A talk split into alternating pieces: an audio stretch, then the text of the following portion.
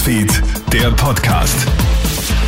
700 Sekunden. Das wird die Zahl des Tages wohl sein, vor allem für diejenigen unter uns, die heute mitgefiebert haben. Einen schönen Sonntagabend wünsche ich dir. Jeremy Fernandes hier mit einem kurzen Update aus der Krone Hit Newsfeed Redaktion. Redaktionsschluss für diese Ausgabe ist Sonntagabend, 24. Oktober, 18 Uhr. Ja, 700 Sekunden, die waren es, die am Schluss auf den Sieg gefehlt haben. Dennoch ein sensationeller zweiter Platz für Roland Leitinger heute beim Herren Riesentorlauf in Sölden. Nach der Halbzeitführung ist er in der Entscheidung zurückgefallen und musste dem Schweizer Marco Odermatt hauchdünn den Sieg überlassen.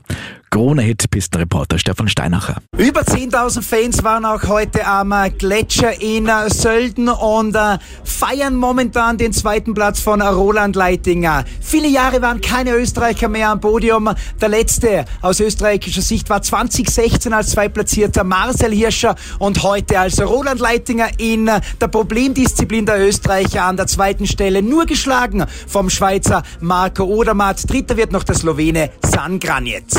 Die Talfahrt der ÖVP geht weiter. Die Ermittlungen der Wirtschafts- und Korruptionsanwaltschaft gegen die Volkspartei schlagen in den aktuellen Umfragen deutlich durch.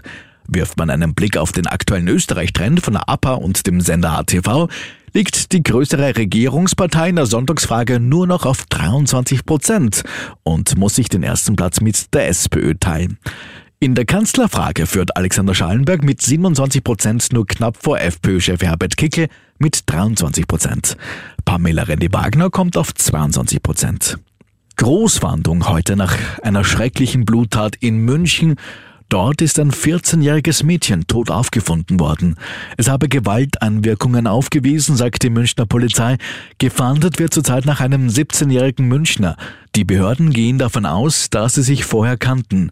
Zunächst hat ein Polizeisprecher den 17-jährigen als Ex-Freund des Mädchens bezeichnet. Auch war von Stichverletzungen die Rede. Zurück nach Österreich. In Wien müssen Silvesterfans auch heuer ohne den beliebten Silvesterpfad auskommen. Nachdem er ja schon letztes Jahr Corona-bedingt abgesagt worden ist, sei es auch heuer nicht möglich, ein Event dieser Größe zu organisieren. Das heißt es jetzt von Seiten der Veranstalter. Soweit ein kurzes Update. Redaktionsschluss, wie gesagt, heute Sonntag, 24. Oktober, 18 Uhr. Mehr Infos, mehr News bekommst du laufend auf KroneHit.at. Und morgen früh erwartet dich meine Kollegin Melly Tüchler mit dem ersten Update in der neuen Woche. Schönes Restwochenende. KroneHit Newsfeed, der Podcast.